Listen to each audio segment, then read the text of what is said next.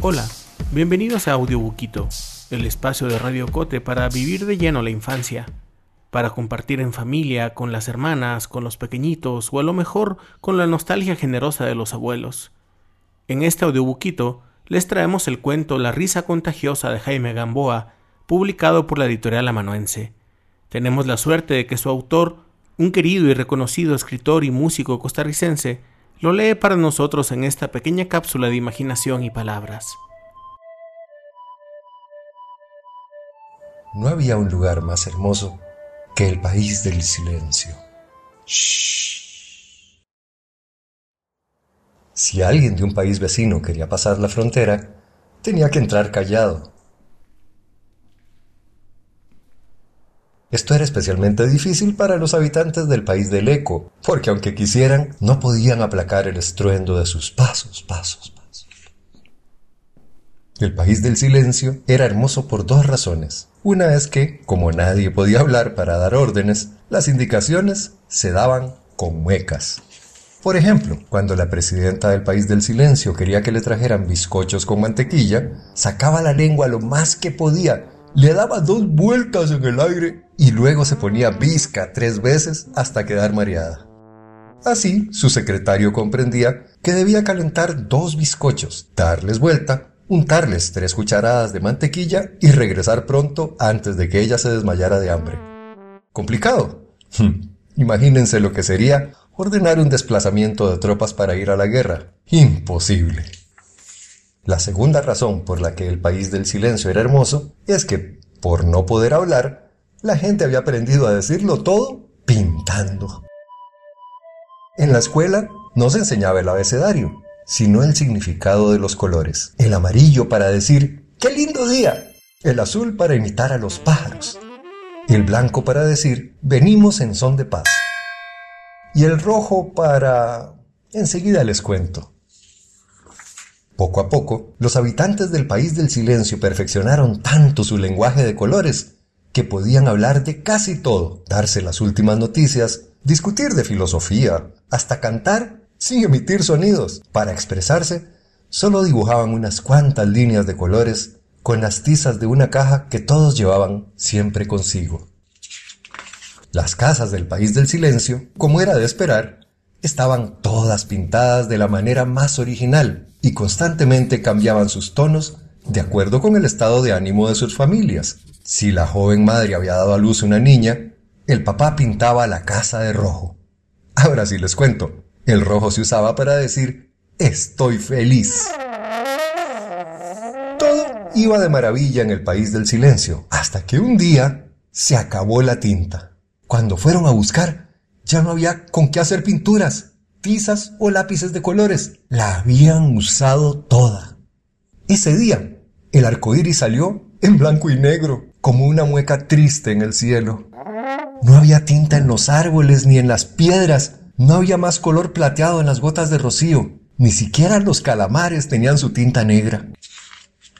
¿Cómo es posible? exclamó decepcionada mucha gente. Y para decir eso, sacaron el labio inferior mucho, mucho, mucho como haciendo el puchero más grande que se haya visto.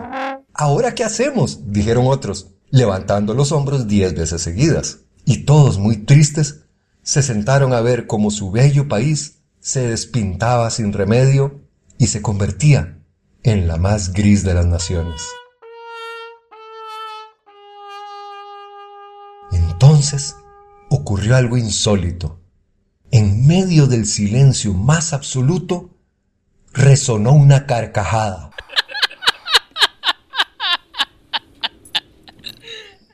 Al principio, los habitantes del país del silencio se asustaron mucho, pues no sabían qué era ese sonido. La policía en alerta comenzó a buscar de dónde provenía semejante ruido, el primero que se escuchaba en toda la historia del país del silencio.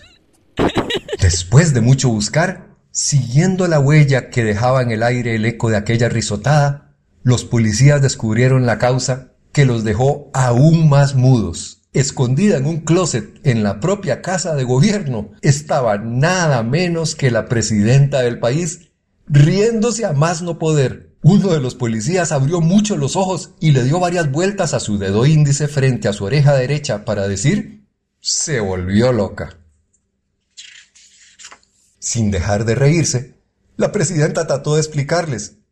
Es que cuando se acabó la tinta, me puse muy triste y entonces sin querer me miré al espejo y al espejo y me vi tan fea que me dio mucha, mucha risa. Mientras escuchaban hablar a su presidenta, cosa que jamás había ocurrido antes en el país del silencio, los policías comenzaron a sentir algo extraño.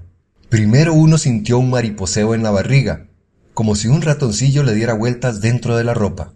Luego otro tuvo ganas de toser, pero en vez de tos le salió un ruidoso ¡Ja! Otro de los policías se tapó la boca con las manos, justo en el instante en que su compañero cayó al suelo, agarrándose la panza y retorciéndose con tantas ganas que pensaron que tenía una grave indigestión, pero era un ataque de risa. Cuando el jefe llegó al sitio y encontró a sus oficiales muertos de risa y abrazados con la señora presidenta, quiso enojarse, pero un segundo después también estaba carcajeándose con ellos, haciendo saltar el kepi sobre su cabeza. Una hora después, todo el país se había contagiado. Fue así como el país del silencio se convirtió en el país de la risa contagiosa, y desde entonces mandan allí a curarse a toda la gente amargada, a los que andan con la frente preocupada y a los tontos que no soportan la risa de los niños. ¿Y qué pasó con la tinta? ¿Se les acabó para siempre? Por suerte no. La gente del país del color les mandó toneladas de nueva pintura a cambio de que les enseñaran su secreto para reírse siempre, especialmente cuando el mundo se pone más gris.